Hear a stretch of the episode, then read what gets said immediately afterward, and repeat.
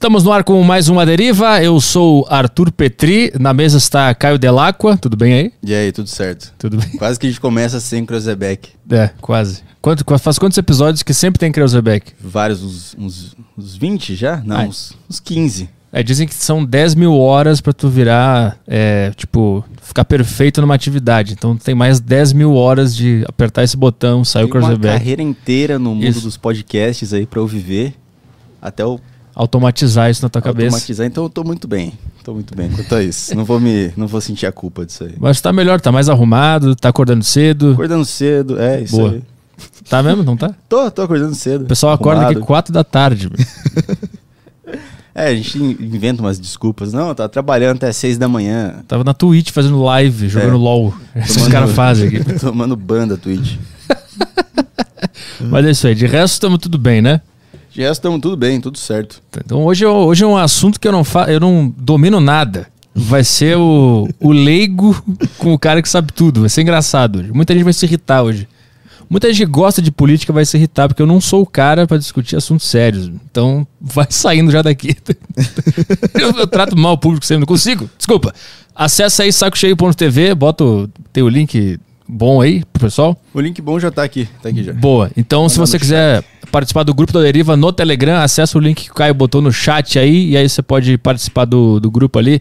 A Deriva Questas, e você pode mandar perguntas para os nossos convidados. E nós priorizamos quem tá nesse grupo, tá? Depois a gente lê os super chatos do Yutoba. É isso aí do Saco Cheio TV, né? então, Extreme 21, treinos para fazer em casa. Se você não quer ir para academia, não quer levantar peso, tá em lockdown aí, não sabe o que fazer de exercício físico para se manter em forma, ou quer emagrecer, quer entrar em forma, acessa aí arturpetri.com barra xtreme21. O Extreme 21 é uma plataforma com mais de 300 treinos para você fazer onde você quiser, usando apenas o seu corpo, tá? O peso do seu corpo é o necessário para você fazer os treinos que tem lá no Extreme 21. Então acessa aí arturpetri.com barra xtreme21. É isso aí? Acabou o vídeo? Fechou. Vamos trabalhar então? Bora. Convidado da deriva de hoje é o Fernando Holiday. E aí, Fernando, como é que estamos? Tudo bem? Na maciota, tudo jóia. Na maciota. Eu tenho uma visão muito antiga de político. Eu jamais imaginei que um político ia falar maciota. Nunca imaginei isso. Pô, todo dia que eu chego no meu gabinete, eu falo pros meus funcionários, e aí, tá todo mundo na maciotinha e tal. Eu, eu sempre quis falar com alguém que tá nesse mundo. Eu sempre quis perguntar o seguinte: por quê? Por que, que alguém entra nessa vida e fica nessa vida de pedir voto, de fazer campanha, de discussão, de arrumar inimigos e ter rivais? O que, que passa na cabeça para querer essa vida? Cara, essa pergunta ela é muito boa porque eu nunca me imaginei como político, né? Assim, quando eu era, sei lá, aluno da escola, eu me imaginava em diversas profissões. Já me imaginei como médico, professor, motorista de ônibus, eh, sei lá, empresário, mas eu nunca tinha me imaginado como político.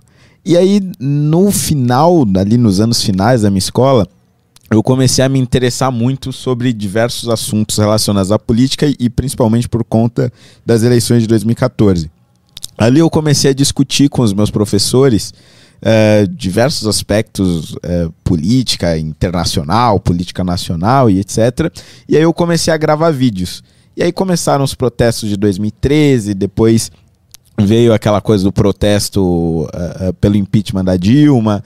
Eh, e aí eu fui mergulhando nesse mundo de manifestações, gravando vídeos sobre como se, é, como se dava o impeachment de um presidente, por que, que a passagem de ônibus tinha ficado mais cara, enfim, foi me interessando por esses temas. E aí eu fui até um determinado momento que eu comecei a entrar em contato com os primeiros políticos de verdade, a cobrar deputados. E aí, você vai votar pelo impeachment, não vai, etc.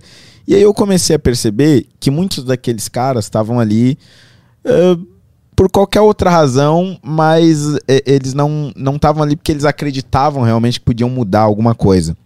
Eram pessoas que simplesmente estavam em mais um emprego comum e não, não tinham vontade de mudar nada. Simplesmente continuavam com aquele mesmo sistema e não acreditavam em nada. Então eu acho que o, o primeiro impulso para eu entrar na política, eu acho que isso acontece com a maioria eh, das pessoas que entram, é querer fazer diferente. Tipo, não dá pra isso continuar do jeito que tá, não dá pra esses caras que estão aqui há 20 anos continuarem aqui e ninguém fazer nada em relação a isso.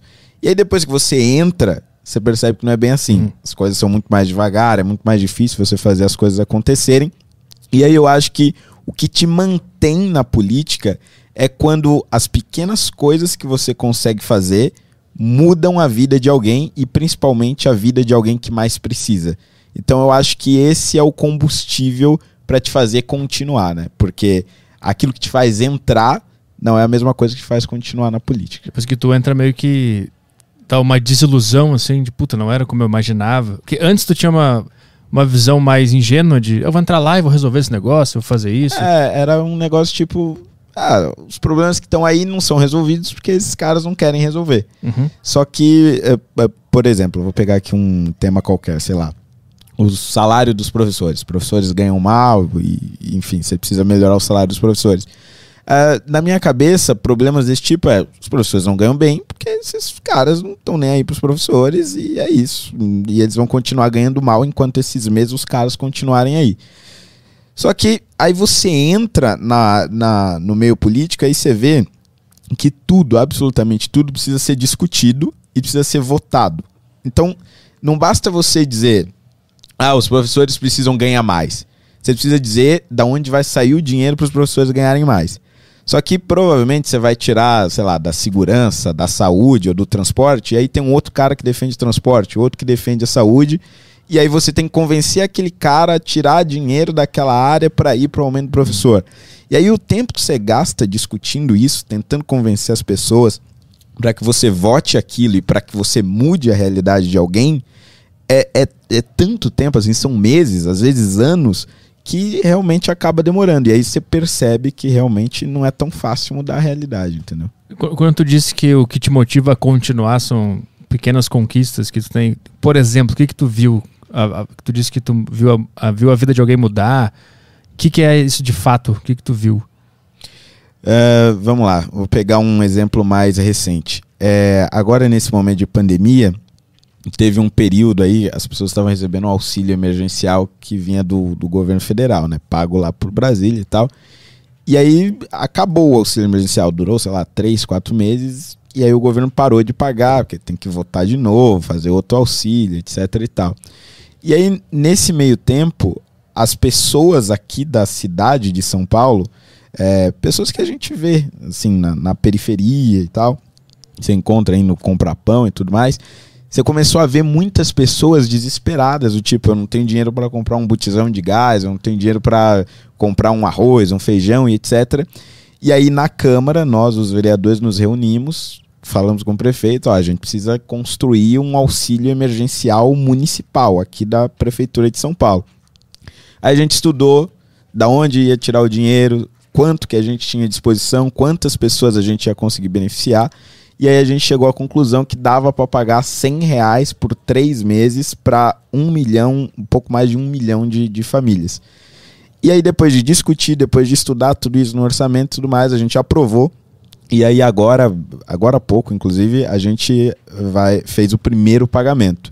E aí você viu as pessoas com quem você convivia, pessoas que foram reclamar, que ligaram no seu gabinete, etc., que não tinham que comer, agora aliviadas, porque pelo menos elas conseguem sobreviver com esses 100 reais ali por, por alguns dias, ou comprar alguma coisa para os filhos dela. Então acho que é essas pequenas coisas, essas pequenas vitórias, uhum. e aqui eu estou dando só um exemplo, é que te dão esse combustível, né, para você continuar na política. Como é que a como é que a tua vida pessoal fica nessa nessa história toda? Porque eu imagino que quando tu tem um cargo político, tu passa o tempo inteiro pensando nos outros, na cidade, na discussão que tu vai ter para resolver o problema e tal, tal, tal. Tu acha que isso não sei se atrapalha, mas em algum, algum momento tu acha que tu fica meio que negli, tu negligencia a tua própria existência, tu não, não pensa tanto na tua vida e em algum momento de noite tu deita e tu fica, puta, o que eu tô fazendo na minha vida? Eu queria fazer as minhas coisas, eu queria viajar, ter um trabalho normal. Isso rola na cabeça? Cara, eu diria que no começo, assim, é, isso era praticamente constante, assim. É, quando eu entrei, é, primeiro que eu não esperava ter ganhado a minha primeira eleição. É, foi um negócio tipo, ah, vou me candidatar, vou ver o que, que vai dar, né? Porque geralmente o vereador, ele era o cara que, tipo, ele é de um bairro, Aí ele faz um trabalho naquele bairro, sei lá, ele é dono de um comércio, ele é um líder comunitário, alguma coisa assim. E aí ele vai crescendo, né? Os vizinhos vão conhecendo ele, ele vai se tornando famoso naquela região. E aí um dia ele se candidata e é eleito. Agora, eu não era de um bairro específico, né? Eu gravava vídeo pra internet. Colocava lá minhas opiniões, tinha participado de umas manifestações e tal. Mas ninguém tinha sido eleito até então pela internet para o cargo de vereador de, de São Paulo. Ou qualquer outra cidade. Isso não existia. Então, na verdade, foi um teste. Tipo, ah, vou, vou testar. E aí, quando eu me candidatei, minha mãe até falou na época: sai dessa vida aí, menino, vai arranjar um emprego e tal, não sei o quê. E aí eu falei, não, deixa eu só testar, né? Depois que acabar a eleição, só pra eu ver como funciona. Aí eu vou, arranjo um emprego no mercadinho, sei lá, qualquer coisa e toco minha vida. Só que aí eu ganhei. E aí nisso que eu ganhei, eu, eu eh, realmente paralisei a minha vida, acho que por quase um ano praticamente, porque demorou para cair a ficha do tamanho da responsabilidade que eu tinha ganhado. E eu não sabia direito como é que eu tinha chegado ali. Tipo, caramba, mas por que, que essas pessoas né, votaram em mim, tipo, agora eu tenho uma responsabilidade enorme, não posso mais dormir porque carrego a cidade nas costas. Então acho que num primeiro momento foi um pouco disso, só que conforme o tempo vai passando e você vê o quanto as coisas demoram, o quanto você precisa discutir e que você não vai mudar o, né, a cidade do dia para noite, você vai se acostumando com essa realidade. Só que ainda assim tem algumas consequências. Por exemplo, é, em 2018 a gente discutiu uma, uma reforma da Previdência aqui em São Paulo que revoltou todos os funcionários públicos municipais e, e, os sindicatos foram protestar contra mim porque eu defendia isso e eles iam ter que pagar mais para sustentar o sistema de previdência e garantir a aposentadoria de todo mundo. E eles não queriam pagar mais óbvio ninguém nunca quer pagar mais. É, e aí no meio dessa votação eu quase levei um tiro. Tipo passou um tiro a 10 centímetros da minha cabeça. Então eu já tinha ficado um pouco tranquilo com o meu papel, mas aí naquele momento eu quase levei um tiro, aí tive que andar com escolta, aí de novo vem essas coisas na cabeça. Então, assim, tem momentos em que eu fico muito mais ocupado com essas tarefas e outros momentos em que eu falo, bom, tem que seguir a minha vida também, não é só né, viver em torno da, da política. Né? Tu consegue separar bem uh, o teu momento de lazer e não ficar pensando sempre em problema, em política? Hoje eu, hoje eu acho que sim. Hoje eu acho que sim. Eu já. É que agora já tem pandemia, né? Mas antes da pandemia, uhum. pô, já ia nos barzinhos, ia numas baladas e tal, né? Curtia a vida como uma pessoa normal. Pô, mas tu quase tomou um tiro e, e tu continuou nessa vida. Ah, eu, não, mas isso um ano depois, né? Eu ia embora. Não, 2018, né? É, eu tomei o. Quase tomei o tiro em 2018 e aí eu fiquei andando com escolta até o final de 2019. Aí eu voltei aí pros barzinhos balar, aí começou a pandemia, aí eu não fui mais. Ah, por, por isso que os caras não estão mais atrás de ti, porque eles não podem sair, tem que ficar em isolamento. Caralho, mas eu, eu, se eu quase levasse um tiro aqui fazendo um podcast, eu falava, tá bom, não faço mais podcast, desculpa, tô indo pra casa, foi mal, nunca mais faço isso na minha vida. Teve alguma uma, tipo assim, a tua família ficou preocupada e falou, cara, não faz mais isso, sai desse, dessa loucura. Sim, sim. É porque a, minha família, ela, ela primeiro ela já não esperava que eu fosse eleito, né? Tipo, isso já foi meio assim uma coisa fora do, do normal, assim.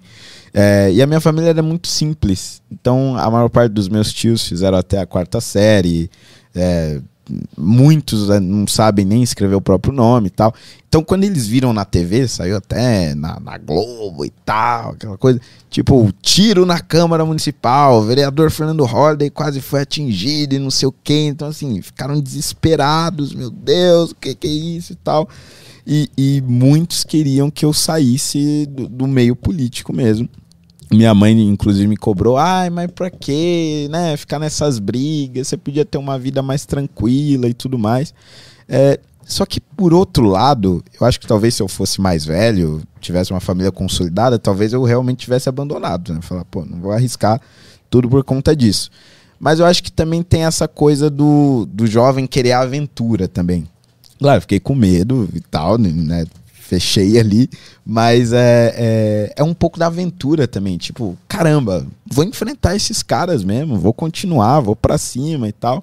Então eu acho que se não tivesse esse elemento da juventude, talvez ah. eu não ah. tivesse continuado. Bate uma adrenalina de, tipo, é. minha vida tá, tá tipo um filme aqui, eu tô, tô nessa loucura aqui, quase tomei um tiro e vou resolver esse problema. É, porque, assim, no, no fim do dia, eu fico pensando, pô, se eu fosse um cara insignificante, não iam tentar dar um tiro em mim, né? Então, tem esse lado também do. Se estão tentando dar um tiro é porque eu tô mudando alguma coisa que tá funcionando. Essa é a baliza que o cara usa, né? Quando É. o cara é político, ele- se ele quase toma um tiro é porque ele tá fazendo alguma coisa que pode mudar. Tem muito. Tem muito ódio dentro da política, né? Sim. Lá dentro deve ser uma. Eu não sei como é que é uma discussão na, na Assembleia que se fala, né? Deve ter um pessoal que se odeia pra caralho. Deve ser um ambiente muito carregado. Muito ruim, muito negativo. Pra cacete. É muito. Porque o, o negócio é o seguinte: tem muitos que não sabem separar a discussão. É, Eu, no começo, tinha esse problema também. Você vai discutir um problema polêmico. Sei lá. Ah, te- te- teve um que nem foi aqui em São Paulo, foi no Rio de Janeiro. Mas pode servir de, de exemplo. É, Vamos armar a guarda, a guarda municipal. Tem gente que acha que guarda municipal não tem que ter arma. Tem gente que acha que tem que ter. E aí você entra nesse tipo de discussão, só que esse tipo de discussão polêmica, é, ele envolve o público, né? Então tem parte do público que quer que a GCM tenha arma que o, e tem gente que quer que não tenha. Então, quando você envolve o público na discussão, aquilo ali vira um palco de, de guerra, é tipo o Coliseu, sabe? Você joga os caras lá dentro pra se matar. E aí você vai criando péssimos estímulos nessas discussões e os caras vão levando pro pessoal. Teve momentos lá na Câmara que eu tava discutindo. Ah, essa é boa. Tava discutindo o negócio do Uber versus táxi. Queriam proibir o Uber e só deixar o táxi. Ah, eu lembro dessa época aí. E aí eu tava defendendo que tinha que ter o Uber, os aplicativos, tinha que liberar, etc. E aí você dividia a galeria lá da Câmara, a plateia, metade de taxistas, metade dos aplicativos, os caras saíam na porrada, e aí pra replicar a guerra entre os vereadores, os caras iam pra porrada lá também, me bateram, os caras filmando ainda, me bateram, me deram chute, soco, pontapé, fui pra cima também, seguraram o outro. Quer dizer, tem momentos que o negócio, assim, é, é tão negativo, mas tão pesado que extrapola mesmo, vai pro negócio da luta livre. Eu- quando eu sei que alguém não gosta de mim, assim, eu, eu nem faço nada de importante, eu faço podcast, não é nada de importante. Mas quando eu sei, eu, eu faço comédia também, então quando eu sei que alguém não gosta de mim, eu fico muito mal. Eu pego- eu fico muito mal, não consigo dormir e tal. Agora eu fico imaginando um político, tem uns caras que, tipo, eles não é que eles não gostam do adversário, eles odeiam o adversário. É, E saem é, falando coisa na mídia e fica. E deve, e se- não sei se vocês se olham. Tipo, se olham olho no olho, assim, se odiando lá no, no ambiente. É um péssimo ambiente de trabalho. Acho que essa é a, é terrível, essa é, é a conclusão do negócio. Só que o, o- só que o, o lado, não sei nem se dá pra chamar de lado positivo, vai. É, mas como eu sou um político de rede social, é, eu já sei quem são as pessoas que me odeiam, tipo o que elas acreditam, em quais partidos elas estão.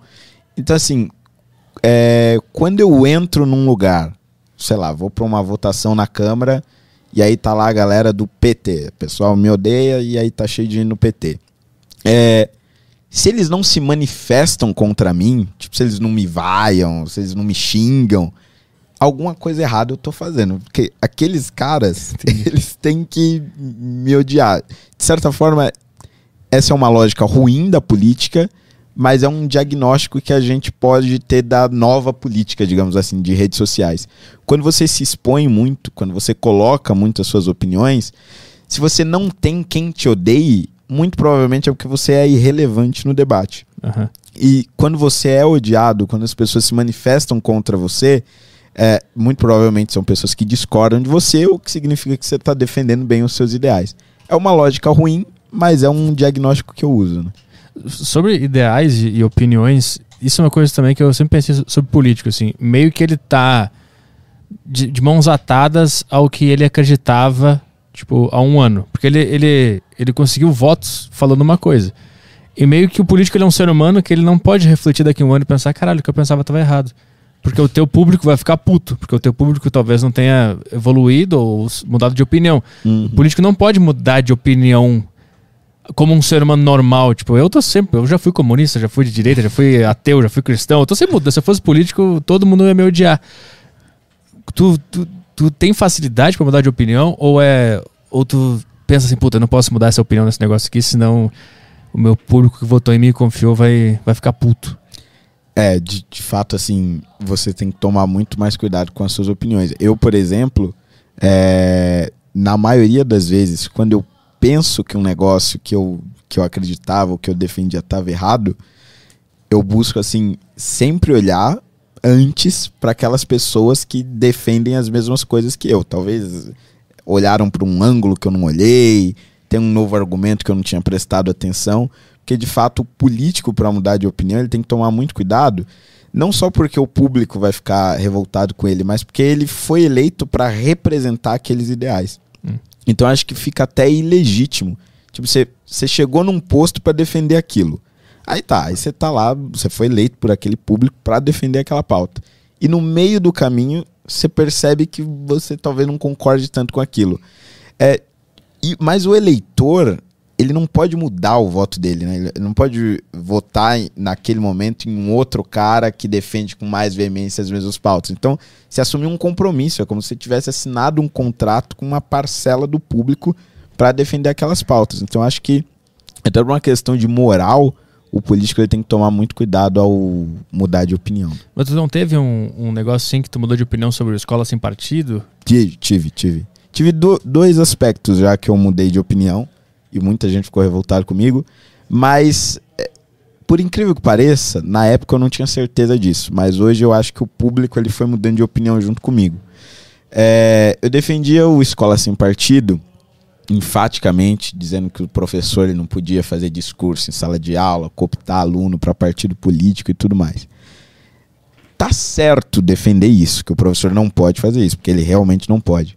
Mas o problema é que o jeito que eu defendi aquilo e que o meu público defendia teve um outro efeito que foi o seguinte: os alunos começaram a desrespeitar o professor. Tipo, o professor estava dando uma aula, não estava cooptando ninguém para nenhum partido político nem nada, ele estava explicando um tema.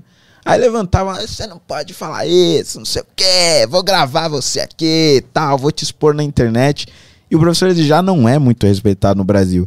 Então eu estava contribuindo para aumentar o desrespeito dos professores. Por isso que eu mudei de ideia em relação ao projeto. Só que eu expliquei isso para o meu público, expliquei essa lógica. E a maior parte das pessoas passaram a concordar comigo nesse sentido. É... Só que outra parcela ficou, ficou puta da vida. Então, assim, é, foi um posicionamento, uma mudança de posicionamento muito cuidadosa e bem explicada. E a maioria do público concordou comigo nesse sentido. Agora, se eu simplesmente tivesse mudado, ah, não, errei, não era isso e tal, e seguir bola pra frente, provavelmente eu teria me dado mal. Qual foi a outra que tu também mudou, que tu disse que tinha duas? A outra foi cotas sociais, né? Eu ah. sempre fui contra e continuo sendo contra cotas raciais reservar vagas para pessoas negras por conta da cor da pele delas, seja para universidade, seja concurso público, que eu acho que isso acaba reforçando o racismo e desqualifica até a pessoa, né? Ela acaba sendo selecionada pela cor da pele e não pela capacidade que ela tem. Mas eu era contra, isso antes de ser eleito até, as cotas sociais, porque eu acreditava que a concorrência para a universidade, para o concurso público, devia ser livre, independente de onde você tivesse estudado, independente da sua condição social você devia concorrer com todo mundo para entrar na universidade. E para as pessoas mais pobres terem condições de entrar, você melhoraria a educação, mas não reservaria vagas para elas. E aí eu passei a perceber que se você não reserva vagas para quem estudou em escola pública ou para quem é pobre, essas pessoas, muito provavelmente no curto prazo, no vestibular do final do ano ou no ano que vem, ela não vai ter a mínima chance de entrar numa universidade. Então a cota social acaba sendo o, o único mecanismo que você tem para incluir os mais pobres dentro das universidades, para que no futuro eles possam melhorar de qualidade de vida. E aí, percebendo essa lógica, eu passei a defender as cotas sociais, mas continuei sendo crítico das cotas raciais. Quando tu é um, um cara que consegue mudar de opinião em alguns aspectos de vez em quando, isso não te leva a entrar num eterno estado de dúvida, de sempre pensar Putz, será que essa ideia que eu tô defendendo agora, será que ela tá certa? Porque eu mudei naquela lá. O que, que eu não tô enxergando aqui? O que, que tá acontecendo? Rola isso? Rola, mas eu acho que isso, na verdade, é, tem que ser até uma obrigação para quem debate constantemente esses negócios. Porque se você não fica questionando o que você defende, é, em algum momento você vai estar num debate público, no meu caso, sei lá, vou estar num programa de rádio ou, num podcast, E aí alguém vai trazer um argumento contra aquilo que, que eu acredito, e como eu não fico repensando aquilo, eu vou ser pego de surpresa. E muito provavelmente, talvez eu, eu acabe ali defendendo mal a, a ideia, acabe não representando bem o público que eu defendo, a ideia que eu defendo. Então, acho que para o debate ir bem, o bom político, ou a, o bom debatedor, vai colocar dessa forma mais abrangente, ele tem que toda hora questionar os seus ideais e questionar aquilo que ele defende, porque senão, em algum momento, é, ele vai ser pego de surpresa, ele vai se dar mal num debate, ou ele vai mudar de, de, de ideia no momento errado. Né? Então, meio que tu tá sempre pensando assim, será que eu não enxerguei alguma coisa nessa ideia aqui? Aí tu repensa e tal, tenta achar algum contra-argumento dentro da tua própria cabeça. É, não, o, o não. que eu faço é, é, principalmente olhar as pessoas que não concordam comigo. Ah. Então, eu, por exemplo, no Twitter, eu sigo muita gente que não discorda, que, que não concorda comigo. É, então, eu sigo toda a galera do PT, sigo vários intelectuais de esquerda, marxistas, é, sigo muitas lideranças do movimento negro que defendem cotas raciais. E essas pessoas estão debatendo sempre os mesmos assuntos que eu debato, só que com outros argumentos. E aí eu vejo eh, se eles têm algum argumento novo, se eles têm, se eles estão olhando aquele problema por um ângulo que eu não tinha visto antes. Uhum. E aí eu, eu, passo a pensar, a partir da, da visão deles, como eu responderia aquilo ou se é possível responder. Que às vezes o cara tá certo e, e eu tô errado. Entendeu? É meio que um um xadrez praticamente. Exatamente. Foi, foi usando essa técnica aí de, de olhar quem discorda de mim, eu seguia todos aqueles que discordavam do Escola Sem Partido. E aí, quase sempre, todo dia, eu via sempre os mesmos argumentos. Ah, ditadura, ah, quer censurar professor, etc. E não era, porque era só uma plaquinha na sala de aula. Então esses argumentos eu já estava acostumado. E aí começaram a surgir os primeiros vídeos dos críticos do Escola Sem Partido mostrando aluno desrespeitando o professor, levantando a voz do professor, apontando o dedo, metendo a câmera na cara. Eu falei, epa, isso aí eu não defendo. Não era isso que eu queria uh, defender a escola sem partido. E aí eu passei, parei, né, pra, pra repensar aquilo a partir disso. Uhum. Aí tu. Aí eu tive um baque assim. atrás, eu tive um baque, uhum. racionalizei a coisa toda, e aí eu dei uma entrevista, acho que foi pra Folha, né, voltando atrás e fazendo esse raciocínio.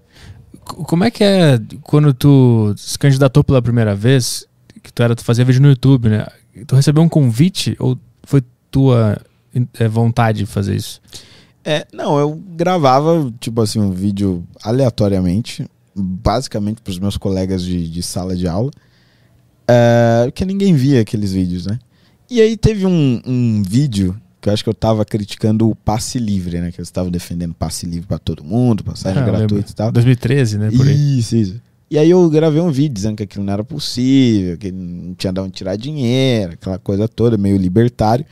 E aí eu fui mandando no direct de algumas páginas no Facebook, o Facebook estava em alta naquela época. Mandei para as páginas do Danilo Gentili, do MBL, Vem Pra Rua, várias páginas de direito. Ninguém viu, claro. Mas aí na página do MBL, o Renan Santos, que até hoje está lá, é, viu o vídeo e falou: Caramba, você fala muito bem e tal, chega mais, vamos fazer uma parceria. E aí a ideia inicial era montar um canal de YouTube. É, tanto que foi nesse, nesse momento que eu, eu mudei de nome, né? Porque meu nome era Fernando Silva Bispo.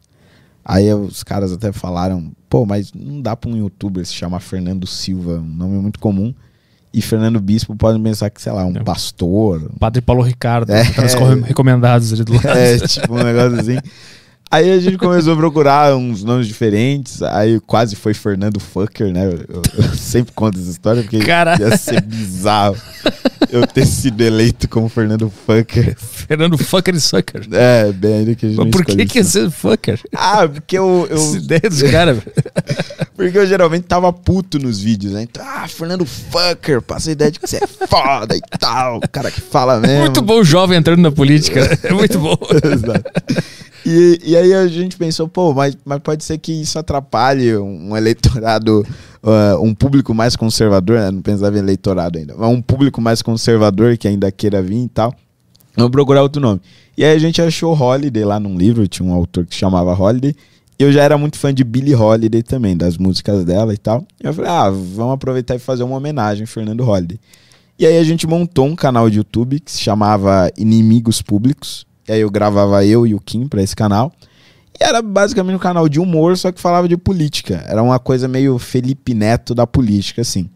E a ideia não era se eleger nem nada, era se tornar realmente youtuber.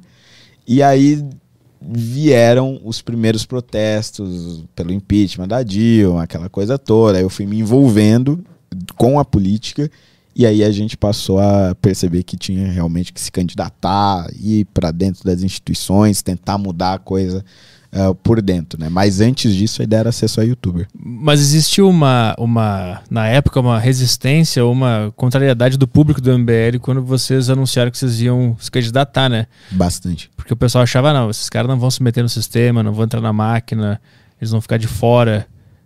Esse processo de decisão, o que, que, que, vocês é, penderam mais para um lado para decidir, não, vamos, vamos se candidatar e o público vai entender? É, o nosso nosso diagnóstico na época foi o seguinte: se a gente continua só de fora da política, tudo bem, a gente vai fazer barulho, vai acontecer e tudo mais. Só que vai chegar em um determinado momento que esse modelo ele, ele vai se esgotar. Tipo, a gente não vai conseguir mudar nada só gritando aqui de fora. A gente só vai conseguir realmente ter influência né, e ser respeitado pelos caras que estão no poder se a gente também estiver dentro do poder, se a gente fizer parte desse negócio.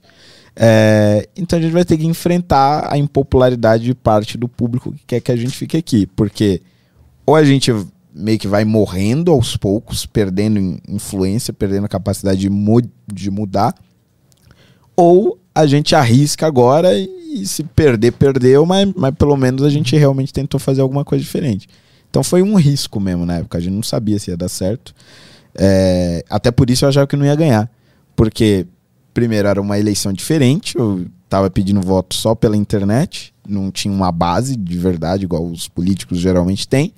E o público na internet tava puto que a gente tava se candidatando. Então, assim, a probabilidade uhum. de dar errado naquele momento parecia muito grande. Tu teve que sair na rua para abraçar bebê desconhecido, né? Tu não fez isso? Foi tudo na internet. É, foi tudo, foi tudo na internet. Assim, pra não dizer que foi 100% internet, nas duas últimas semanas Falei, ah, quer saber? Vou distribuir uns panfletos aí ver se funciona.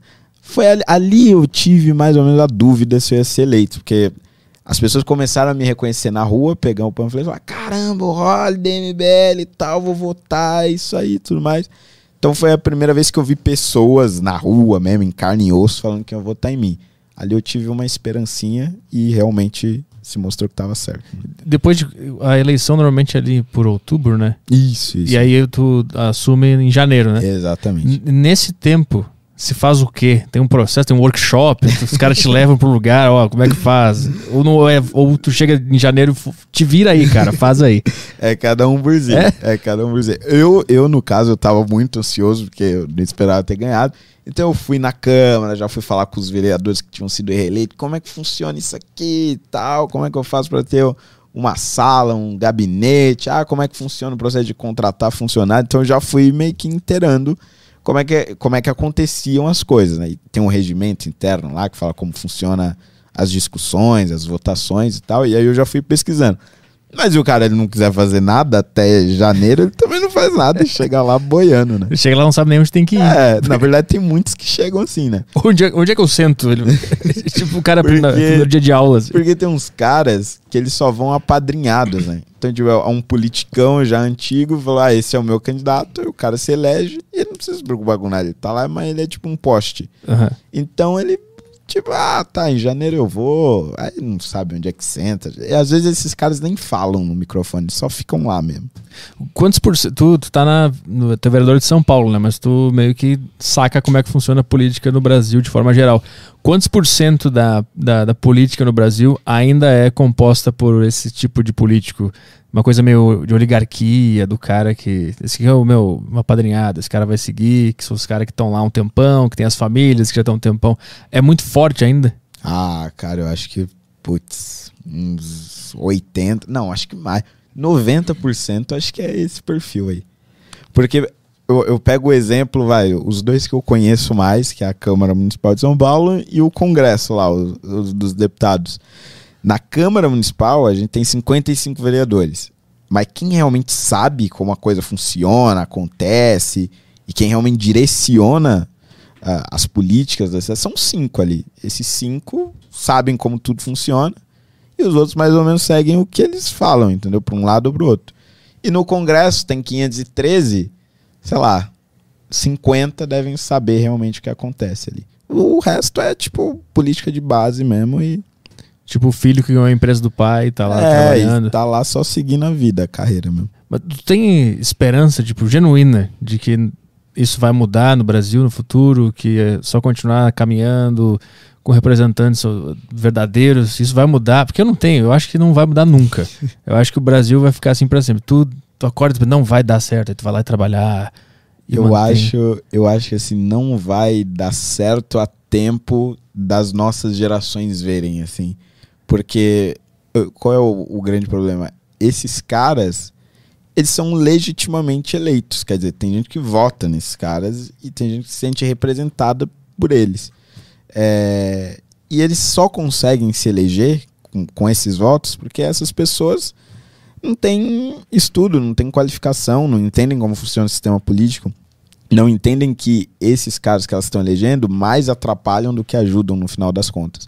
Mas como na época da eleição ele vai lá, asfalta uma rua, põe um poste, ilumina alguma coisa, ou sei lá, ou dá um telhado para o cara reformar a casa dele, um tijolo para ele construir a casinha, uh, eles continuam votando nesses caras. Então, enquanto a gente tiver essa realidade social no Brasil com pessoas que não têm acesso ao ensino de qualidade e com pessoas que são muito pobres e vendem os seus votos, seja indiretamente ou diretamente falando, isso não vai mudar. E, e então eu acho que para o Brasil alcançar um nível realmente de, da política de alto nível, você precisa mudar a realidade social. Isso não vai acontecer do dia para noite, né? Não vai ser na tua no teu mandato.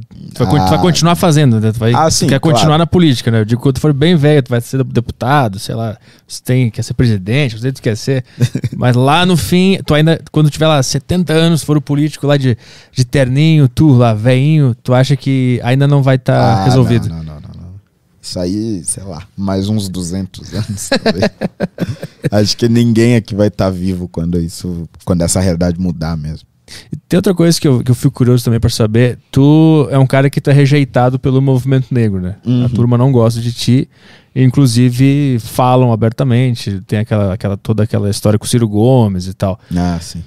Isso é uma coisa que te deixa triste ver negros contra falando mal de ti ou usando aquele termo lá, como é que era? Capitão do Mato. Capitão do Mato. Isso é uma coisa que te deixa triste, tu fica, puta, não precisava disso aí, isso me, me abala.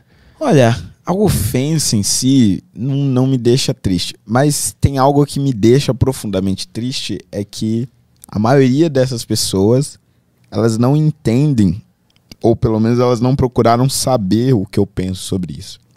É, elas me xingam porque elas, elas genuinamente acreditam que eu sou um negro que odeia negros ou eu sou um negro que não queria ter nascido negro e que por isso eu falo o que eu falo. Quando na verdade o que eu estou dizendo é que o que eles defendem acaba na verdade tendo como consequência reforçar o racismo e prejudicar ainda mais uh, a vida de pessoas negras. É, é, mas eles entendem de outra forma. Por exemplo, outro dia eu vi na, na, na minha página vários comentários, uma postagem que eu tinha feito, alguma coisa sobre cotas raciais, ah, mas você tem que estudar história. Você não conhece a história do, do, do seu povo, por isso que você odeia os negros e tudo mais. É, então, assim, essas pessoas elas realmente acreditam que eu não conheço a história dos negros e que eu odeio os negros. Só que o que eu percebi estudando a história da escravidão e pós-escravidão, principalmente pós-escravidão, é que depois que os negros foram libertados, eles tinham um outro problema de integração social que era o seguinte: nenhum deles tinha lidado com a relação de trabalho assalariado. Ele só conhecia o trabalho escravo. Ele era dono de, ele era escravo de alguém e o dono mandava, ele fazia e tal, não ganhava nada em troca. Só que como ele não sabia como funcionava a relação assalariada, ele muitas vezes ficava pé da vida quando um patrão dava uma ordem para ele, por exemplo, ah, agora eu sou liberto, não tenho que aturar isso aqui e tudo mais. Então muitos é, donos de engenho, de fazendas, etc., não queriam contratar os negros libertos e começaram a estimular cada vez mais a vinda de imigrantes europeus. E aí os negros foram sendo relegados à periferia, foram sendo abandonados, e o Estado também não teve nenhum tipo de política para integrar os negros na sociedade. Só que o que manteve essencialmente os negros excluídos socialmente no Brasil, é, tudo bem, tinha o peso do racismo, o negócio da cor da pele, mas essencialmente o que manteve eles excluídos foi a falta de qualificação profissional. Então o que eu defendo é o seguinte: o modo de você corrigir isso agora é, por exemplo, com as cotas sociais. Você inclui as pessoas pobres, que naturalmente, em sua maioria, vão ser negras. Então você vai estar tá incluindo essas pessoas negras, mas não estará incluindo porque são negras. Estará incluindo porque entre os pobres, entre aqueles que estudam na escola pública, são os melhores à disposição. E essas pessoas vão passar a ser respeitadas pelo currículo delas, pela capacidade delas, não pela cor da pele. Quando você coloca alguém lá pela cor da pele, você está dizendo: olha, eu tenho que contratar esse cara aqui, ou eu tenho que colocar esse cara aqui na universidade. Ele não é tão bom, mas ele é negro, vai ajudar aqui na diversidade, na aparência da universidade. Eu acho que esse tipo de coisa rebaixa, prejudica os negros e não ajuda no combate ao racismo. Só que todas as vezes que eu tento explicar isso para alguém do movimento negro, eles ouvem só até a primeira parte, não deixam continuar falando. Capitão do mato, lambibota de branco, não sei o que, etc. Então eu fico triste por não conseguir explicar isso para a maioria deles. Por mais que eles possam discordar, é legítimo. Tem muita gente que discorda de mim com educação, sem me ofender. Mas é, é, o fato de muitos deles nem querem querer ouvir o que eu tenho a dizer, isso realmente me incomoda muito. Por que, que tu acha que, que existe uma, um pessoal que é tão radicalizado assim que não ouve o teu argumento e já já tenta dizer que tu é lambe, lambe bola de. Como é que é? Bota de, de é, branco. Lambe bota de branco. Ainda bem que não é bola, né? Imagina se fosse a bola. o, capitão, o Capitão do Mato é o quê? Por que, que esses, esses caras estavam te chamando de Capitão do Mato? Qual é a história desse nome? O Capitão do Mato, ele era. Ele podia ser negro ou não. É que na maioria das vezes ele era negro. É, era um escravo que o dono do engenho selecionava porque ele era mais próximo do, dos brancos, né, dos donos da uhum. casa, dos donos da fazenda. E então ele era um escravo de confiança. E aí ele selecionava aquele cara para perseguir aqueles escravos que tentavam fugir. Ou, no caso de lugares que não tinha muita fuga de escravos, ele era o cara que ficava com o chicote na mão fazendo os negros trabalharem. Então ah. ele é um ah. traidor dos seus próprios, né? Um ah, entendi. Que fica ali Entendi. chicoteando o outro. Por que, que tu acha que esses caras são tão radicalizados? O que que rola de informação lá dentro pra. Porque eu, eu, entendo se o cara ficasse revoltado com um branco falando alguma coisa assim, porque eu, eu entendo. Talvez ele. Ah, esse branco aqui. Existe uma suspeição, assim. Sim. Mas quando é um outro negro falando, aí ele inverte a lógica e fala: não, não, esse cara ele, é porque ele odeia ser negro. Tipo, é uma, é. é uma lógica inversa que é muito difícil de aplicar na realidade que um negro odeia negros. Eu não sei, vendo de fora, assim me parece. Mas tu sabe por que, que esse pessoal é tão radicalizado? Eu tenho algumas teorias, né? A minha teoria inicial era de que esse pessoal era naturalmente autoritário, antidemocrático. Que querendo ou não, é, boa parte da, das pessoas ligadas ao movimento negro também são pessoas que defendem é, teses extremamente autoritárias. Geralmente são os caras comunistas que acham que tem que ter a ditadura do proletariado, revolução armada e tudo mais. Então, são pessoas que defendem naturalmente ideias autoritárias, que simplesmente querem cortar o outro, não querem deixar a, a discordância ter voz. Só que aí, conforme eu fui debatendo isso ao longo do tempo, eu percebi que, na verdade, as pessoas que me xingam, que não querem me ouvir, é, ao contrário dos que eu consigo debater civilizadamente, é, muitas vezes são pessoas que estão em contato constante com casos absurdos de, de racismo hum. E de exclusão de negros. Uhum. Então acho que o cara ele, ele fica na, naquele ambiente extremamente racista, ouvindo toda hora depoimentos racistas, sei lá, geralmente o cara que trabalha numa ONG, ou que trabalha com, sei lá, reinserção de jovens, eh, ou na, na prisão, por exemplo, e aí ele vê uns casos absurdos de racismo, e aí ele se torna realmente uma pessoa naturalmente violenta, naturalmente revoltada mesmo com essa situação. E aí quando ele vê um posicionamento diferente, ou que questiona algo que ele tá vendo ali com os Uhum. próprios olhos, ele, nem consegue ouvir. Então eu, eu tenho a impressão que é um pouco disso. Eu, eu ia justamente perguntar se não era esse o caso, se pessoas que sofrem racismo veem racismo pra caralho É. e, e aí, tipo, ficam muito preocupados com aquele assunto, né? E aí vem um cara e discorda daquele ponto de vista. O cara não consegue entender ou ele acha É, uma tipo, injustiça. eu tô vendo É, aqui é. e tal. Então eu- acho que tem um, um, um pouco disso. É, que é realmente do emocional, né, da pessoa. Interessante pra caralho isso aí. É. Temos questões aí, porque o tempo tá curto hoje, né? Como é que estamos de tempo aqui? Temos quanto tempo de podcast? Ah, no total aqui temos uma hora.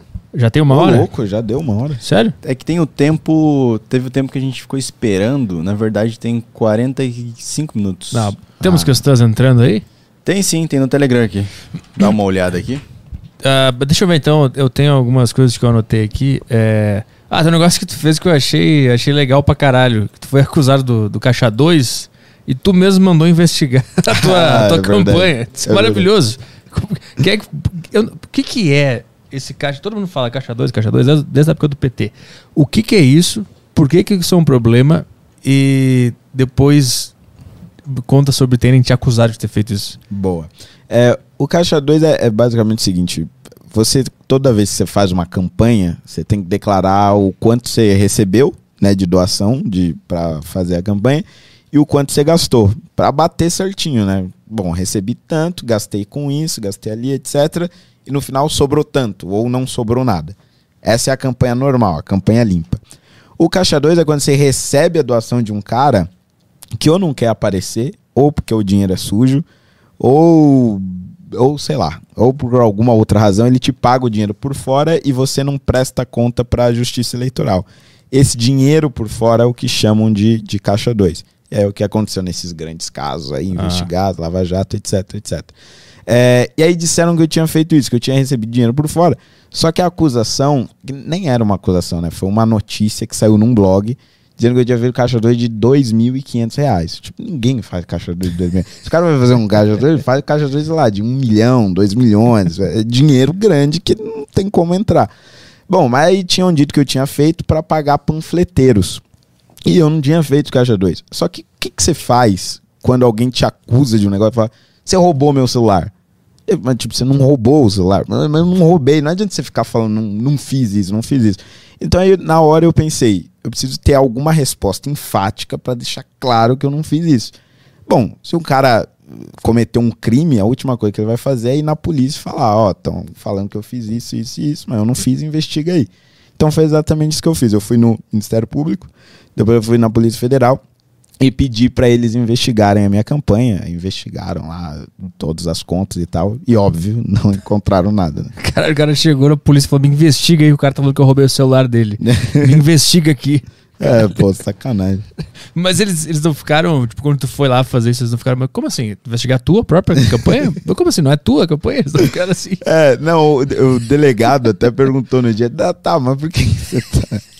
Por que, que você tá denunciando sua própria campanha? Eu falei, não, é que saiu essa notícia aqui e tal, e, e o, o único meio de eu provar que eu não fiz nada de errado é se alguém me investigar, alguém que não seja eu mesmo, investigar e dizer que eu não fiz e tal. E aí eles abriram lá. Aí deu tudo certo. Ficou É, provado que. certo. Exatamente. Vamos fazer um caixa 2 melhor aí na próxima. Né? Faz um. faz de milhões, porra. E tem também a. ah, tu contou a, a história lá do Uber e táxi, né? Mas nessa discussão tu saiu do partido, né? No Ah, meio da é discussão do verdade. Uber e táxi, tu, rasgou a, a É, filiação. eu tava, eu tava no DEM, né? E aí o. Quando eu entrei no DEM, tipo assim, não é nenhum partido que você entra lá, caramba, eu sou do DEM, é isso aí e tal. Eu, eu entrei naquele partido porque eles tinham dito que eu podia defender o que eu quisesse e que eles não iam me atrapalhar. Só que aí, no, em 2020, entrou o defensor dos taxistas no partido. E aí, o partido oficialmente passou a defender a, a proibição dos aplicativos de transporte, como o Uber, por exemplo, em detrimento do táxi. Aí eu falei, pô, mas isso aqui é absurdo. Vocês disseram que não iam defender essas coisas absurdas, que dentro do partido eu ia defender o que eu quisesse. Ah, não, mas não é assim, veja, etc. Então aí eu fiz um discurso na Câmara, puto da vida, fala, defendendo né, a- os aplicativos de continuarem na cidade e tal. Só que por conta do meu partido passar a defender a proibição dos aplicativos, eu tava me desfiliando. Eu rasguei a minha filiação lá no plenário, joguei os picadinhos pro alto e abandonei o partido. Aí eu mudei, né? E aí tu pode ficar um período sem partido? É, naquela época eu podia, que é- era um período, era o ano da eleição, então no ano da eleição você pode mudar de partido, mas só naquele período. Tu não pode ficar sem partido. Eu não quero partido nenhum, vou ser Não, vereador não, aqui. não. pode, tu é Não. obrigado a entrar em algum. É, você é obrigado a, a entrar em algum para ser eleito, né? Mas depois que você tá eleito, se você é expulso de um partido, por exemplo, aí você pode ficar sem partido. Ah. Até o final daquele mandato. Ah, essa é a meta, então, né? Usa um partido para se candidatar, depois seja expulso e fica livre, né? Acho que essa é a meta de todo Aí político. você fica mais suave. Devia ser. Porque deve ser chato, né? Porque, tipo, um partido não é uma coisa que necessariamente tu se identifica pra caralho. Tu É. vai, ah, tem esse aqui, tá, vai nesse aqui. Agora, eu acho que tem, assim, alguns poucos partidos que tem uma coerência, né? Tipo, na esquerda você tem o PSOL, que tipo, dá pra você saber exatamente o que eles pensam, como eles agem e tal. Então, se você vai pra lá, é mais ou menos as pessoas pensam ali todo mundo igual. Ou o novo, à direita, né? Bom, todo mundo ali é liberal, todo mundo pensa mais ou menos igual. Agora, esses partidos DEM, PSD, é, sei lá, MDB, esses partidos PP, esses caras, tipo, é um partido meio que só pra você usar mesmo, ali, pra você entrar, né? Porque ideais mesmo não tem. É tipo quando a gente não sabe o que fazer no vestibular, a gente escolhe qualquer curso lá. É tipo o partido. É, tipo isso. O que, que eu vou fazer? Jornalismo, vai jornalismo. Vamos- só pra entrar na faculdade e dizer que eu tô fazendo alguma coisa. Depois eu vejo o que eu quero fazer lá dentro. É, que é mais que eu anotei aqui, deixa eu ver. Acho que era isso. Vamos ver as questões da turma aí. O que, que nós temos de bom aí? No, gru no grupo do Telegram aqui a gente tem o pessoal. ah, deixa eu só voltar no começo aqui. O Jean mandou aqui. Vamos lá, Jean Azevedo. Boa tarde, Petri, Caio, Caixa d'Água e Holiday. Minha questão é: o que se passa na cabeça dos políticos, já que recebem salários altíssimos, pensando que têm direito de. é, é, ah, não, li errado aqui. É, o que passa na cabeça dos políticos, já que recebem salários altíssimos, pensar que têm direito a receber auxílio moradia, terno, em contraste à população que se mata para ter um básico? Cara, é, realmente isso era um absurdo, mas eu acho que teve um lado positivo aí da, da política como um todo ter ficado mais transparente com a chegada da internet, das redes sociais e tal. A maioria desses auxílios desapareceu. Tipo, em Brasília eu lembro que tinha auxílio terno, tinha uns auxílios. Ainda tem auxílio moradia, ainda tem umas coisas lá que, que precisam sair. Mas tinham vários outros auxílios. Dez- eh, tem o 13 terceiro normal, mas tinha 14 quarto, 15 quinto, Caraca. acho que ia até o 16 sexto salário.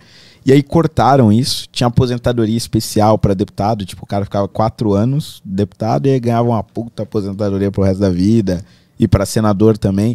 Então cortaram várias dessas coisas porque pega mal pra cacete, né? E nas redes sociais isso espalha como pólvora. Então muitas dessas coisas estão deixando de existir. E aqui em São Paulo, por exemplo, no começo da pandemia, os vereadores cortaram o salário. Eu já cortava, né? Por, por iniciativa própria e por promessa de campanha. Mas todos os vereadores cortaram 30% do próprio salário e 30% de todas as verbas da Câmara para destinar para o combate à pandemia. Tipo, isso há uns 10 anos atrás, sem internet, era praticamente impossível, porque ninguém sabia quanto o vereador ganhava, o que estava acontecendo lá dentro e, e seguia a vida.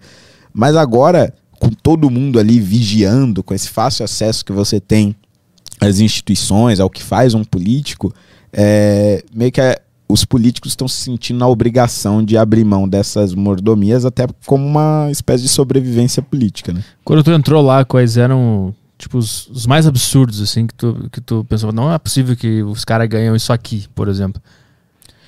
Cara, eu acho que o mais absurdo de tudo é ter a disposição. Mas isso ainda tem, infelizmente. Tô tentando tirar, mas ainda tem. O cara tem cerca de 6 mil reais é, para gastar com gasolina. Tipo, quem gasta 6 mil por mês? Quem gasta 6 mil reais por mês de gasolina? Pra ir até a Assembleia. dá pra você dar, sei lá, quantas voltas no planeta Terra. então tem umas coisas dessas que você, ainda vê, né? Infelizmente. Mas a gente vai acabar logo, logo com isso. Que tinha esse aí da gasolina, tinha mais, tipo, tipo, esse do terno era em Brasília, não é, era aqui, esse né? era em Brasília, o 14, 15 e Era lá. 16 também era. A maioria é lá. Aqui, vereador. Até que não tem tanto assim comparado. É a- por isso que o pessoal quer ir subindo, né? É, vereador, exatamente. daí prefeito, deputado, chega lá. Lá é o Exatamente. paraíso que os caras querem Porque o, o vereador, ele mora ali no bairro, né? Então o cara vai ser cobrado ali pelo vizinho dele. "Ah, que história é essa de auxílio terno e tal? Então acho que Ah. evitam mais essas mordomias. né? É aquela história que falam que trocaram a capital de, do Rio pra Brasília justamente pra não ser cobrado pelo povo, né? Pra É, exatamente. conseguir passar impune. O vereador não tá em Brasília, ele tá na cidade assim como antes a capital era no Rio, que tava em volta do povo, né? É, É a mesma exatamente. lógica, a mesma lógica. Exatamente. O que mais temos aí de bom? A pergunta dele, ele tem mais uma pergunta que mandou duas em uma. Boa. Então, ele mandou também. é, e o que tu acha que é preciso acontecer? é, não, e tu acha que é preciso acontecer uma reforma tributária? É, não. Vai de novo, vamos Eu- lá, eu- tu consegue, vai. Cara, sabe o que eu descobri graças a isso? É. Que eu tô precisando usar óculos. É. Se tiver alguma ótica aí que assistiu a deriva aí, esse dia eu peguei o óculos do cara aqui, eu, eu enxerguei tudo em HD. Eu nunca imaginei que isso ia ser possível. O cara enfiou um cabo HDMI de. É, foi parecer que era isso. Nossa, ainda bem que eu descobri isso aí. O que tu acha que é E o que tu preciso? acha que é preciso para acontecer uma reforma tributária onde, a meu ver, seria a única, a única coisa que aliviaria nossas.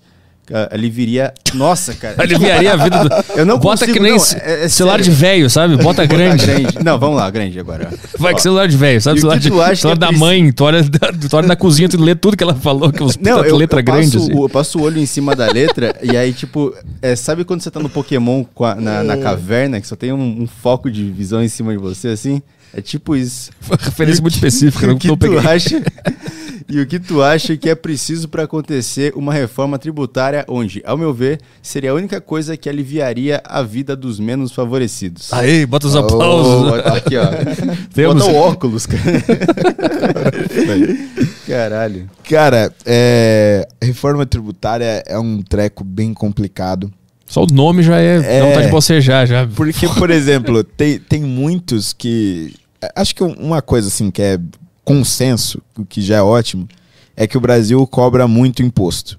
Cobra muito imposto em quantidade, né? Muito dinheiro em, em imposto. Isso inviabiliza várias pessoas a terem seu próprio negócio.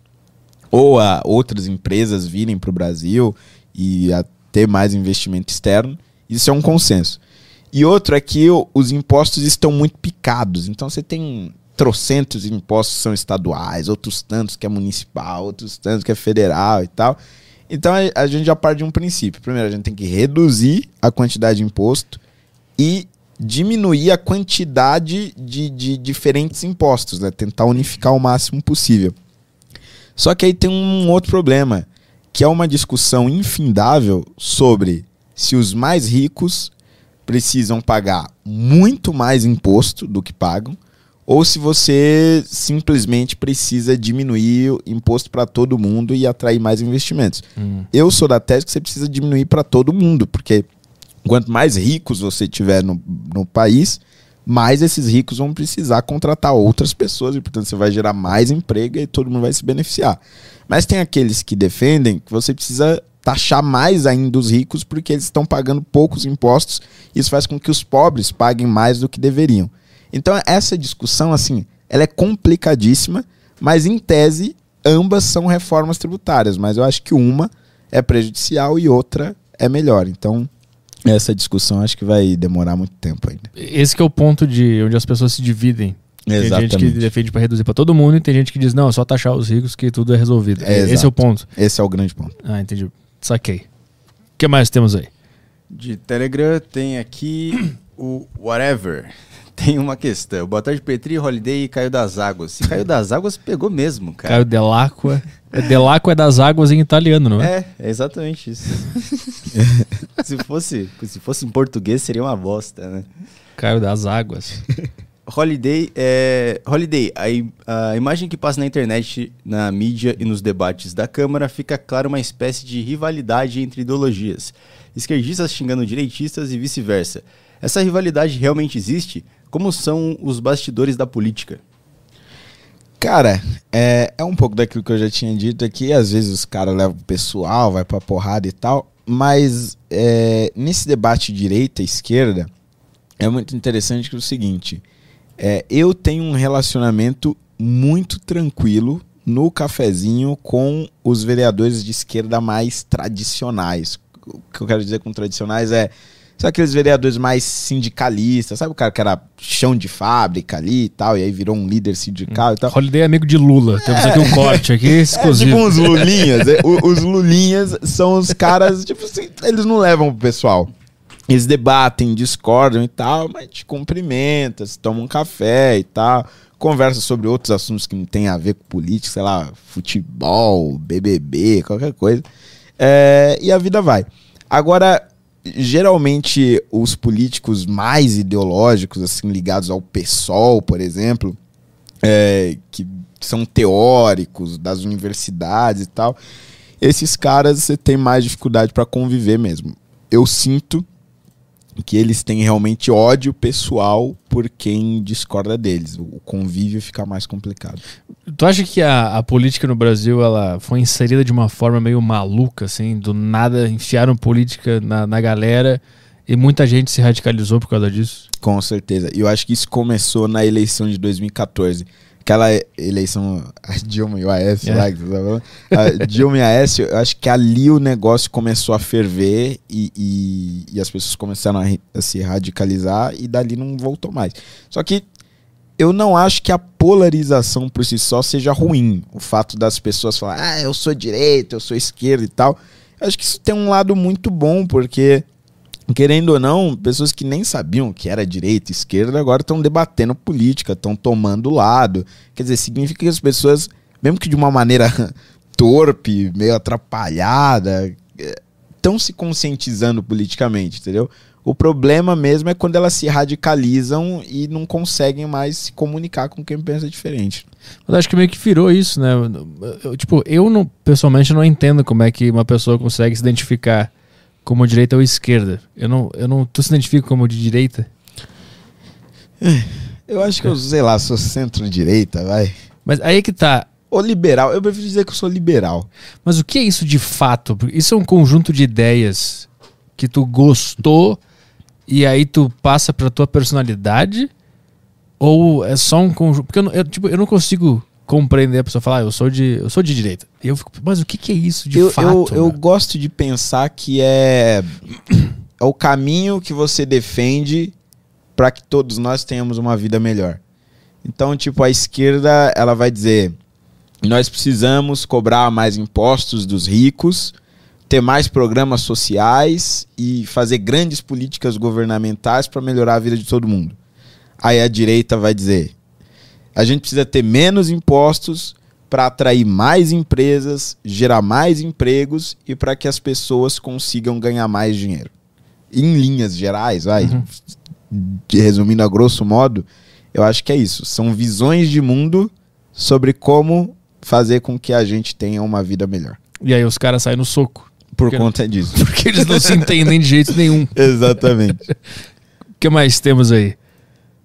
No Telegram tem aqui o Luiz, ele mandou. Pergunta pra ele que loucura deu nele pra fazer aquela paródia do maluco no pedaço. Caraca, Eu ela tô com o vídeo muito pronto aqui. Tem isso? Eu não vi. Passa pra... Foi muito boa. O som tá pra eles? Cara, vamos ver. Se, uma- se alguém falar aí, eu acho que o som tá saindo aqui. Mas. Eu não vi eles isso vão aí. falar aqui. Aqui tá sem o som. aqui. Aí, boa. Dá uma aumentadinha ali. O cara Picuíba. Nosso melhor show foi lá.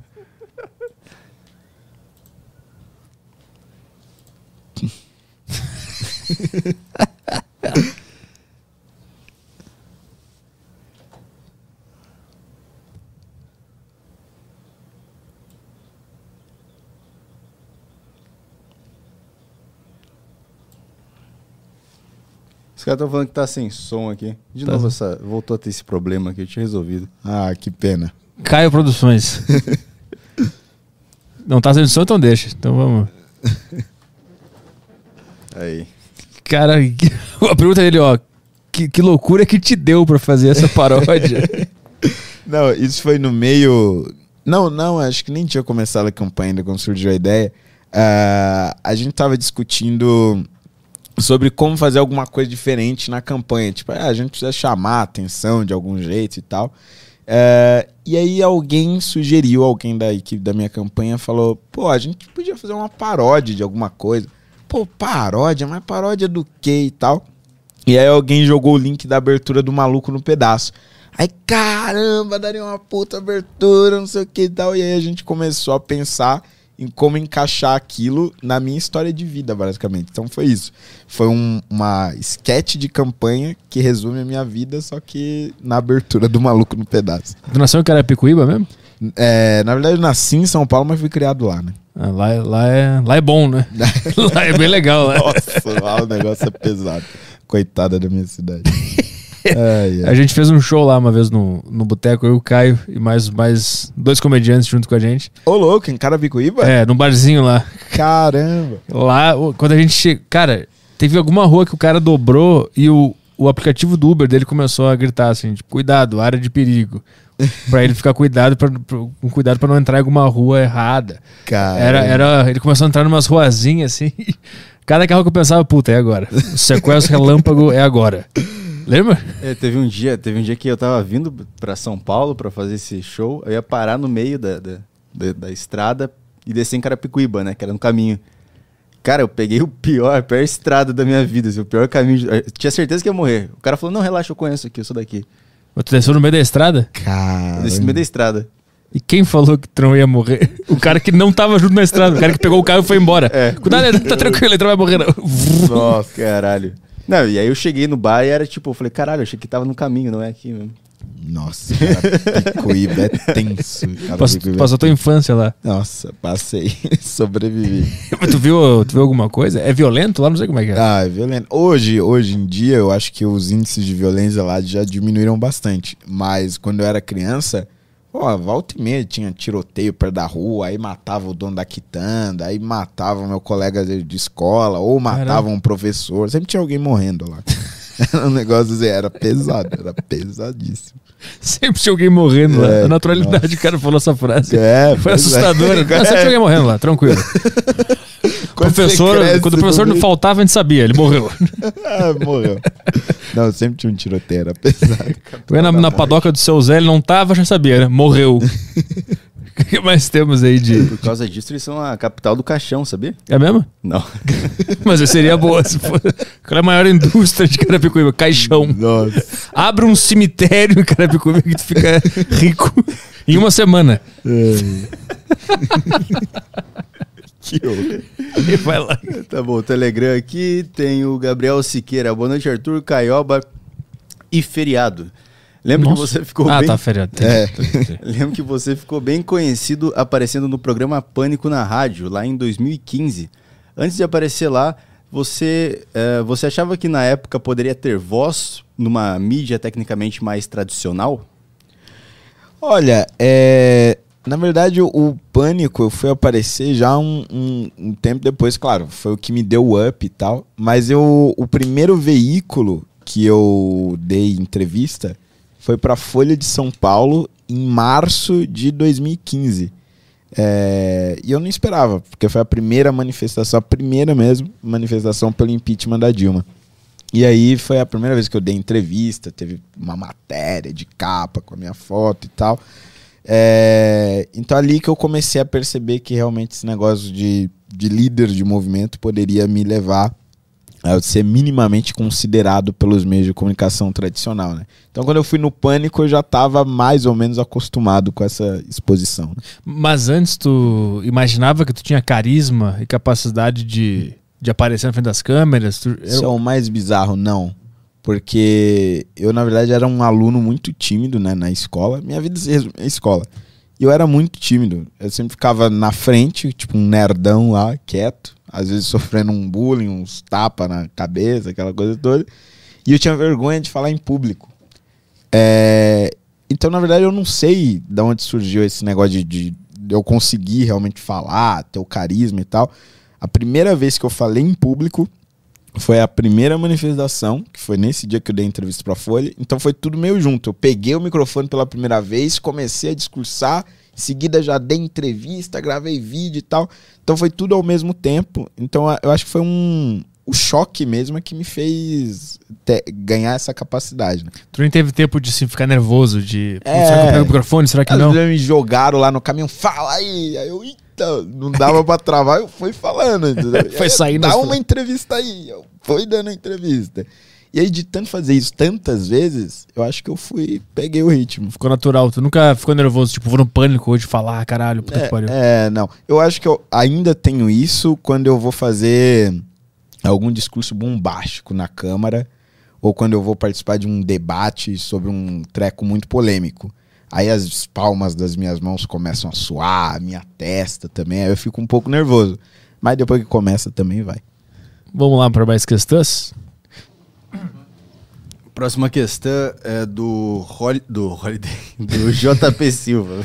Grande JP. de grande JP escritor. É, fala, Holiday. Tenho uma pergunta sobre política na internet. Hoje as pessoas passam muito tempo discutindo política nas redes sociais e pouco tempo agindo no mundo real. E, particularmente, o Twitter parece ter se tornado um ambiente quase que exclusivamente político. O que você pensa sobre essa cultura política massificada na internet? Cara, é- é mais ou menos o que eu tinha dito. O Twitter, inclusive, acho que ele se tornou a minha rede favorita, velho. Toda hora tem uns debates ali. Qualquer momento você manda a sua opinião, já gera uma polêmica. É a primeira pessoa que fala que o Twitter é a melhor rede social. Nossa, Só por ser um adoro político, né, caralho? é. Mano, qualquer coisinha já gera uma treta, você já Isso entra. é justamente o que a gente fala, tipo, quem não gosta do Twitter fala, não, eu não gosto do Twitter porque tudo vira uma treta. o político, ele, não, é treta pra caralho. É, isso aí, é Discussão. bastante treta. E, e eu acho que isso, no fundo, é ruim, qu- quando vou, vou até repetir, porque isso é muito importante. É ruim quando as pessoas não conseguem ouvir quem pensa diferente. Isso é muito ruim. Mas o fato das pessoas terem posicionamento, é, é, é, criarem opinião sobre os fatos políticos, cara, isso eu acho muito bom. E eu acho que é isso que pode adiantar esse processo aí de 200 anos que eu falei de mudar o nosso cenário político. Porque quanto mais gente tiver opinião, mais gente souber realmente como funciona a política, mais rápido a gente vai transformar isso tudo. Mas é muito otimismo.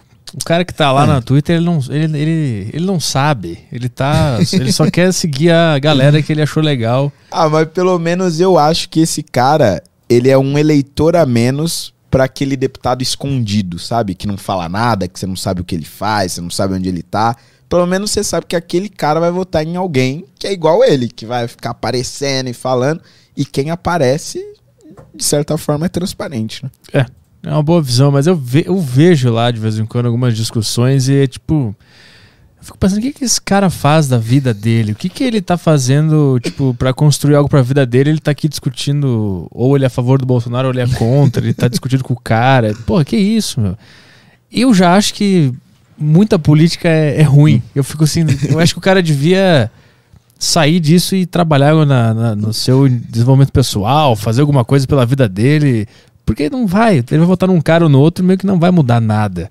Vai ser sempre a mesma coisa. Não, assim. uma coisa é certa, assim, na eleição de 2018, teve uma puta renovação, tal, vários deputados de primeiro mandato. E o que a gente viu é que a maioria deles não tem qualidade nenhuma também, né? Estão todos nas redes sociais, mas não tem profundidade. É, Será que esse é o. Eu me questiono se esse não é o ciclo interminável da política. Tipo, eh, existe uma, uma era de revolta, aí renova tudo, bota o cara lá que era o diferentão, que falava as coisas, que falava contra o sistema, que era o Bolsonaro, no caso. Uhum.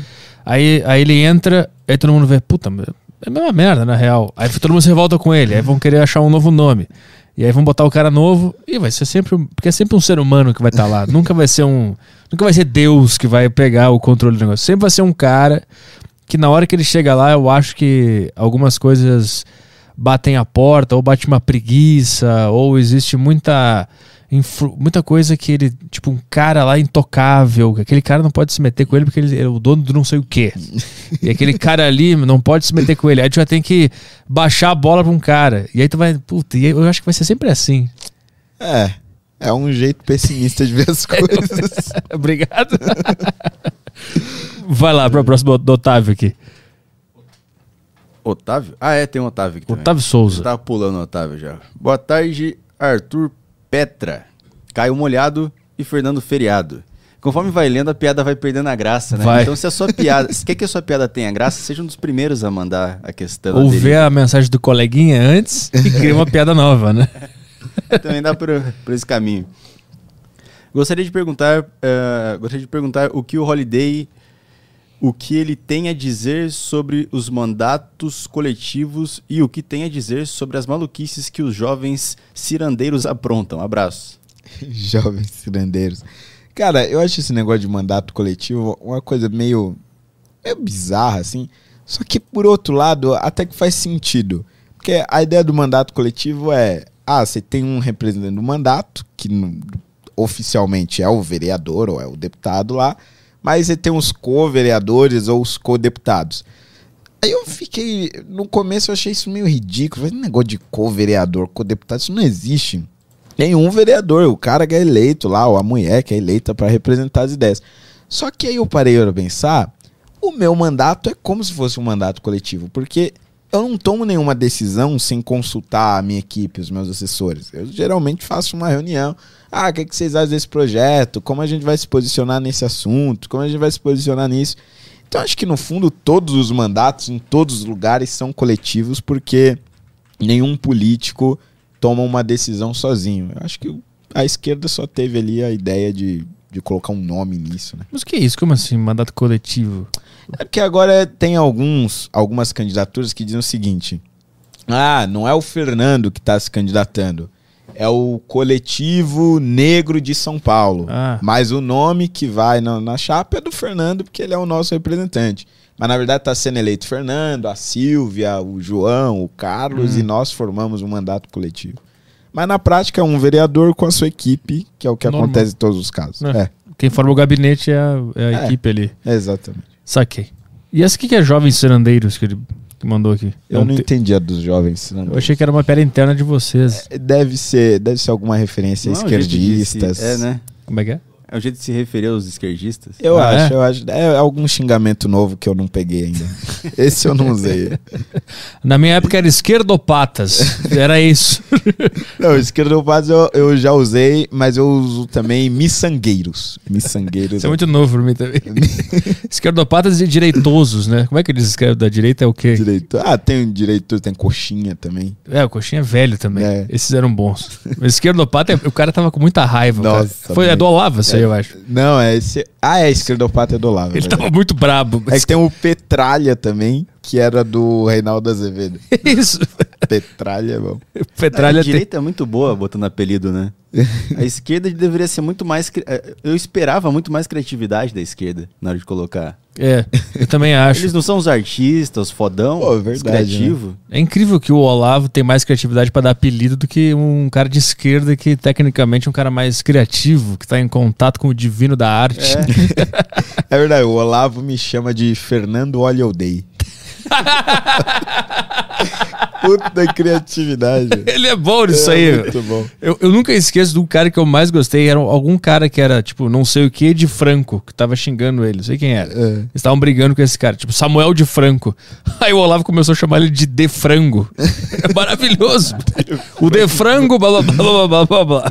Tem o Mário Sérgio é, Costeleta, o Clóvis de Burros, Leandro espiritual é Leandro. Espiritual, Tem o Kim Catapiroca também. Catacoquinho. é, Catacoquinho, tem tudo. Vamos lá, o que mais temos aí? É a questão da Marcela Zaidan. É, Fernando, o triste fim da Lava Jato e o governo desastroso do Bolsonaro me dão uma sensação de desesperança e uma vontade de anular todos os votos daqui pra frente. Ô, falei, louco. eu sempre falei isso no meu podcast, Marcela. Caramba. Onde é- por que, que tu não tá me acompanhando? Bem-vindo, bem-vindo a bordo. A impressão que dá é que foi tudo em vão, inclusive o impeachment da Dilma. De Meu onde, você, Deus. de onde você tira a esperança para continuar lutando pelo que acredita, apesar de o sistema podre da política não colaborar com quem realmente quer fazer o certo? Nossa. Aqui o, pe- aqui o pessoal é. Mandou um baita desabafo também, né? Caramba, o desabafo pesado. Ele, vai- ele vai chegar aí no gabinete hoje e vai pedir pra sair. O pessoal tô renunciando ao cargo depois do aderiva. Nossa. Cara, mas eu, eu acho que ainda tem algumas pequenas coisas que dá pra gente confiar que tem esperança. Por exemplo, querendo ou não, apesar de tudo que fizeram com a Lava Jato, apesar das condenações anuladas, enfim, tudo que está acontecendo, é, o Sérgio Moro é, ainda assim surgiu nesses últimos, nesses últimos anos como um exemplo de um cara que fez o que era certo, independente de, de quem fosse o culpado, de quem ele estivesse investigando. Eu acho que ele se torna, para mim, pelo menos para mim, ele é uma inspiração e é ali uma luz no fim do túnel, alguém que representa que ainda existem pessoas nas quais dá para você acreditar nesse país.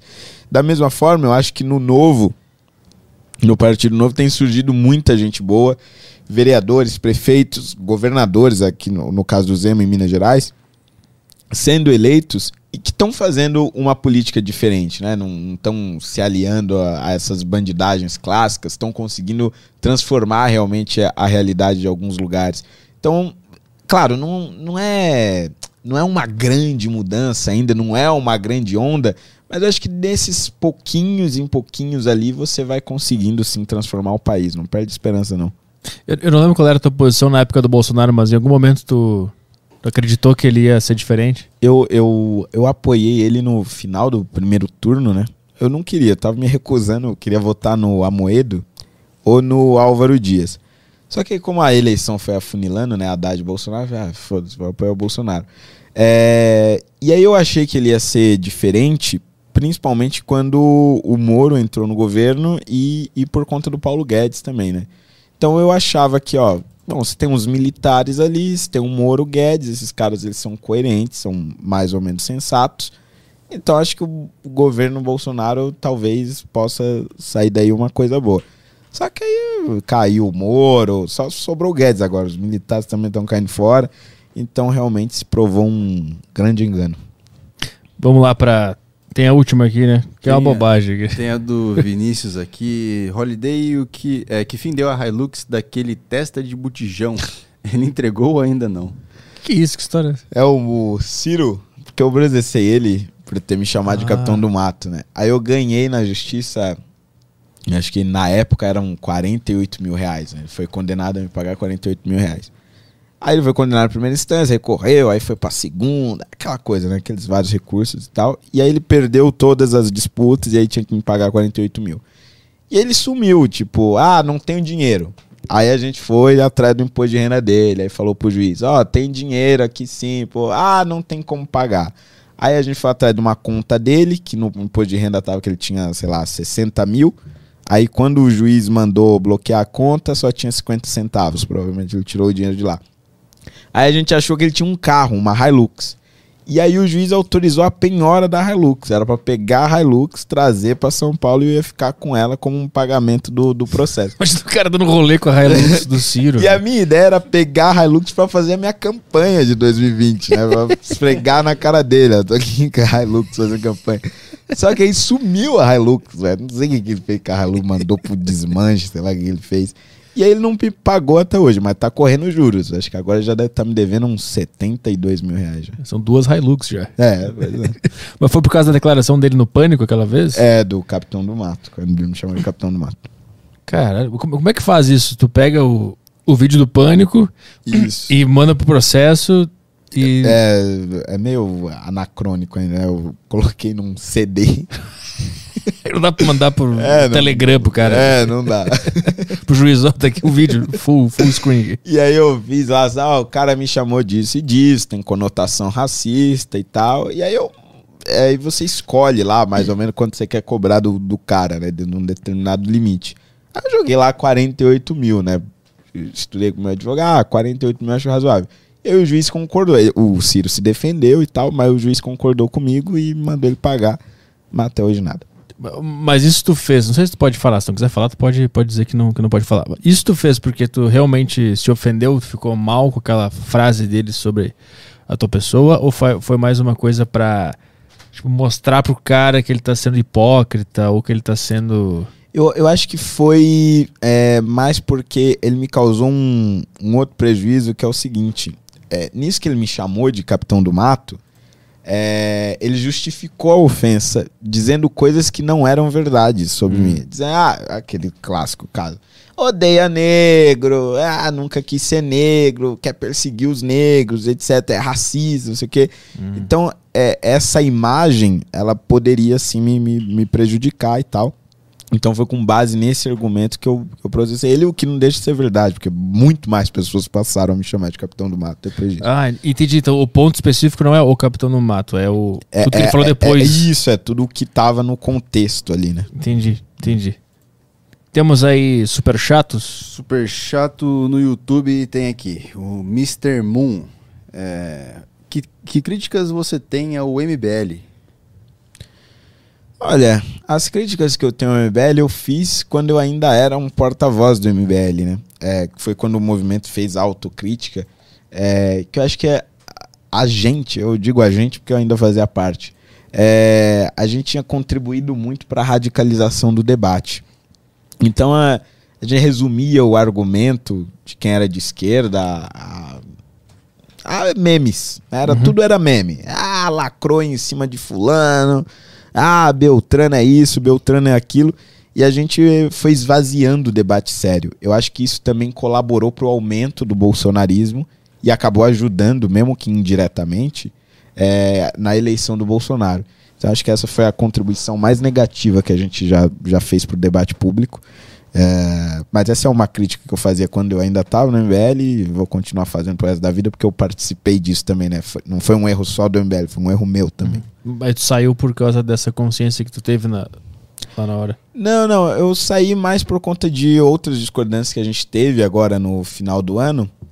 É, porque eu tenho um posicionamento mais conservador em relação ao aborto, por exemplo. Ah, O movimento não gosta muito de entrar nesse tema. É, mas em contrapartida também tem um posicionamento mais liberal em relação a LGBTs, por exemplo, defende o casamento gay, a adoção de crianças por esses casais. O MBL também não quer entrar nesses assuntos. E na eleição para a Câmara dos Deputados, presidente de- da Câmara, eu apoiei o Marcel Van Hatten. E o MBL não apoiou ninguém. É, e aí, por conta desse meu apoio, ficou muito distoante do movimento. Aí, por conta dessas várias discordâncias, chegou uma hora que a gente falou: ah, melhor cada um seguir seu caminho e tal. E é isso aí. Mas o, o que acon- tipo, o que acontece de concreto lá quando tu percebe que tu tá se distanciando é, das opiniões das pessoas que estão lá? Começa a rolar um clima ruim, ou naturalmente tu começa a fazer mais coisas sozinho, o, o- o papo não entra mais, não engata como É, engatava antes. É, eu acho que foi mais. Foi um negócio meio natural, assim. Eu fui cada vez mais me afastando naturalmente. A gente não, não discutia mais, não, não ia mais pros rolês também junto e tal. Acho que foi um afastamento meio que natural. Até que todo mundo chegou, ah, não tá mais rolando e tal, vamos cada um pra um lado. Foi mais ou menos isso. E foi de boa, não teve uma É, não ruptura. teve um momento assim, ah, vamos rachar, ah, você não presta. Isso aqui não teve briga nem nada do tipo. Saquei. O que mais temos aí? Fechou. Fechou? Então vamos embora. É isso. É isso aí, obrigado por vir aqui no Valeu. Aderiva. Muito obrigado. Valeu, Holiday. É, É isso nóis. aí. Obrigado a todo mundo que tá aqui no Aderiva. Dá um like no vídeo aí pra ajudar o nosso podcast, porque ele é o menor podcast da Podosfera. Nós precisamos da sua ajuda. Ah, acho que é isso aí. Eu sempre esqueço as frases finais, né? O que mais que eu falo? Eu não É sei isso. também. É isso. Vamos partir dessa pra melhor. O Vamos ver do que tem. Vamos ver o que tem do lado de lá. que, que tem? a- Amanhã tem alguém? Amanhã tem É, de não, Lopes. Amanhã tem treta. Amanhã resolveremos tretas Isso. aqui. Vai ser palco pra discussão isso aqui. Nem vai ter ah, poltrona amanhã. Deixa eu botar Não, um A ringue. gente vai colocar o cenário do FDP Isso. noite. Isso. E a gente vai resolver no soco isso aí. Não vai nada. amanhã tem de Lopes aqui na deriva, então. Valeu, pessoal. Até amanhã. Uma, um bom final de tarde pra você. Por que, que eu tô falando isso? Um bom final de tarde é legal tô no. YouTube, eu não tô É- no é bom, rádio. É um bom final de tarde.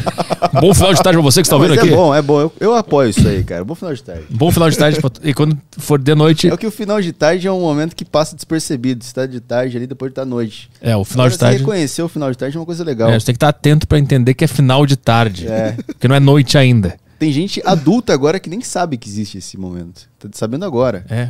Aquele momento que não tá nem tarde, nem noite. Ah, tem um nome para aquilo? É, puta filosofia, cara. Caramba. Gostei. Bom final de tarde pra você, então. E até amanhã. tchau, tchau. Falou. Até mais.